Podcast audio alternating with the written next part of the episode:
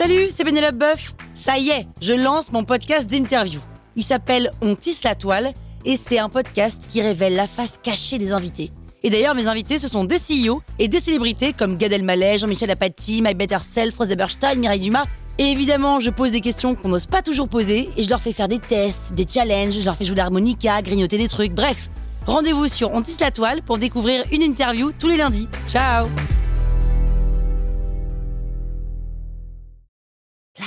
sur écoute.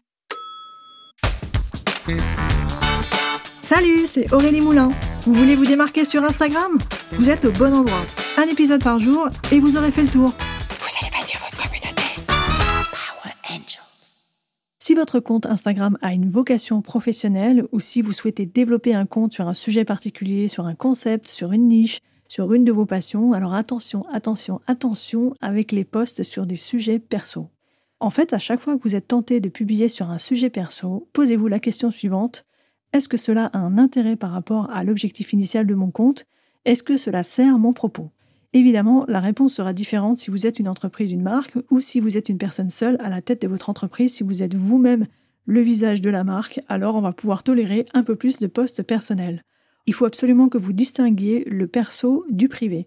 Le privé, c'est tout ce qui a trait à la famille, aux enfants, au couple, à la sphère privée aux soucis euh, bah, du type j'ai un souci de voiture ou du type bah, qu'est-ce que je suis en train de cuisiner pour ce midi. Ça, c'est vraiment le privé et ça a franchement aucun intérêt de le partager sur Instagram si vous êtes une marque. Par contre, le personnel, bah, le personnel, ça peut être la musique que vous écoutez quand vous travaillez ou ça peut être le bien-être que vous procure ce rayon de soleil chaque matin quand vous ouvrez vos volets et que ça va vous mettre de bonne humeur pour bien travailler. Ça, c'est des choses que vous pouvez partager ponctuellement sur Instagram parce que c'est lié quelque part à la manière dont vous allez appréhender votre journée de travail. Il faut bien se mettre en tête que partager les coulisses de votre activité sur Instagram, ce n'est pas parler de votre vie privée, ce sont vraiment des choses différentes. L'endroit idéal pour aborder tous ces sujets un peu plus personnels, ce sont les stories. Les stories, ce sont des contenus qui ne restent pas, qui ont pour vocation à disparaître au bout de 24 heures. Ce sont des stories aussi où il y a moins d'exigences côté esthétique, c'est-à-dire qu'on va s'attendre moins à ce que ce soit ultra parfait ou à ce que ce soit ultra léger.